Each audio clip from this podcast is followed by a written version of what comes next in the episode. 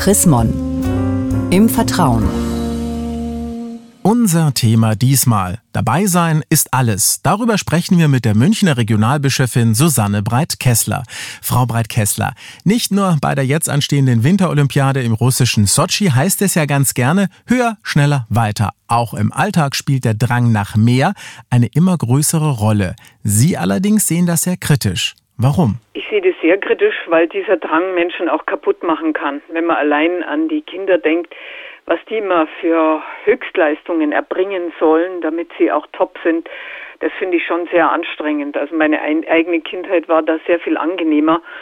Und Eltern machen sich auch schwer, wenn sie zum Beispiel bei jedem bisschen in die Schule rasen und Lehrer und Lehrerinnen unter Druck setzen, nur damit die lieben Kleinen auch wirklich Topnoten kriegen. Das ist also Stress pur für alle Beteiligten. Woher kommt denn aber dieser scheinbar ja doch auch so ein bisschen menschliche Drang nach immer höher, schneller, weiter? Na, man will bei der Spitze dabei sein, man will zu den führenden Leuten gehören, man will andere besiegen können, um eben in der obersten Liga mitzuspielen. Also man will wichtig und bedeutsam sein durch die eigene Leistung und vergisst dabei, dass man so als Mensch schon wunderbar und wichtig ist. Wobei so ein bisschen Ehrgeiz ja vielleicht auch gar nicht falsch ist. Wann aber wird Ehrgeiz gefährlich? Wann macht uns Perfektionismus kaputt? Also dann, wenn man die eigenen Grenzen so überschreitet, dass man davon krank und sehr belastet wird. Also, dass man ein Kind zum Beispiel fördert und auch fordert und sagt, hey, das kannst du doch, das ist schon gut. Aber wenn man dann merkt, okay, mein Kind ist eben jetzt kein zweiter Einstein,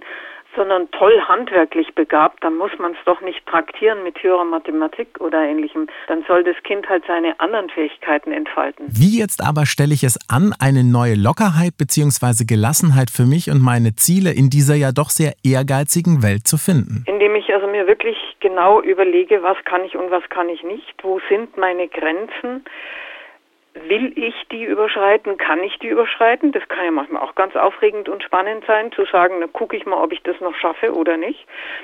Und dann einfach sagen, ich begnüge mich mit dem, was ich kann, denn das ist ja schon wahnsinnig viel. Wie gehe ich denn aber mit dem Druck um, der von meiner Umwelt kommt, zum Beispiel, weil ich ja sehe, dass mein Nachbar viel erfolgreicher ist oder dass seine Kinder noch viel perfekter und begabter sind als die meinen? Den anderen einfach gönnen, was sie können einfach lassen, gönnen und sagen, toll, ich bewundere euch, ist ja wunderbar.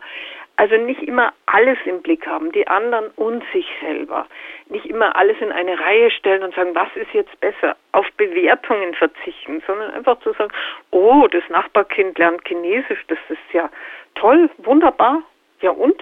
Und dann das eigene Kind anschauen und sagen, mein Kind ist verträumt. Es ist ja herrlich, wenn ein Kind träumen kann. Das wird bestimmt ein ganz kreativer Mensch. Herrlich. Dann lassen Sie uns mal wieder ein bisschen Mäuschen spielen. Wie erkennen Sie denn für sich selbst, was wirklich wichtig für Sie und Ihr Leben ist und wo ein bisschen Ehrgeiz tatsächlich Not tut oder dann vielleicht doch auch mal Gelassenheit, Freiheit bringen kann? Indem ich mich selbst kritisch durchaus anschaue und sage, wo liegen jetzt meine größten Stärken? Wo hat mir der liebe Gott aufgetragen, sie zu entfalten? Zum Beispiel beim Umgang mit dem Wort. Da denke ich, habe ich eine Aufgabe, das muss ich machen. Technisch bin ich alles andere als ein Genie. Und dann freue ich mich einfach wie ein Schneekönig, wenn ich bei Freunden oder anderen Menschen sehe, wie die das können. Und dann bitte ich die auch, mir zu helfen. Also ich sehe in dem Moment meine Schwäche in Anführungsstrichen und sagt den anderen, ich brauche dich, ich brauche deine Hilfe, deinen Beistand, kannst du mir das jetzt mal erklären oder machen? Und dann freuen sich die anderen, weil ich ihre Fähigkeiten anerkenne und ich bin auch schon wieder heiter. Vielen Dank, Frau Breit-Kessler, fürs Erklären und mehr zu diesem Thema. Dabei sein ist alles von und mit der Münchner Regionalbischöfin Susanne Breit-Kessler, gibt es auch nachzulesen. Nämlich in der neuesten Ausgabe des Magazins Chrismon. Ein Blick in das aktuelle Heft lohnt sich allemal. Sie haben darüber hinaus noch Fragen, Anregungen, dann freuen wir uns auch über eine E-Mail. Schreiben Sie an leserbriefe at chrismon.de. Ich sage derweil Dankeschön fürs Zuhören. Bis zum nächsten Mal. Mehr Informationen unter www.chrismon.de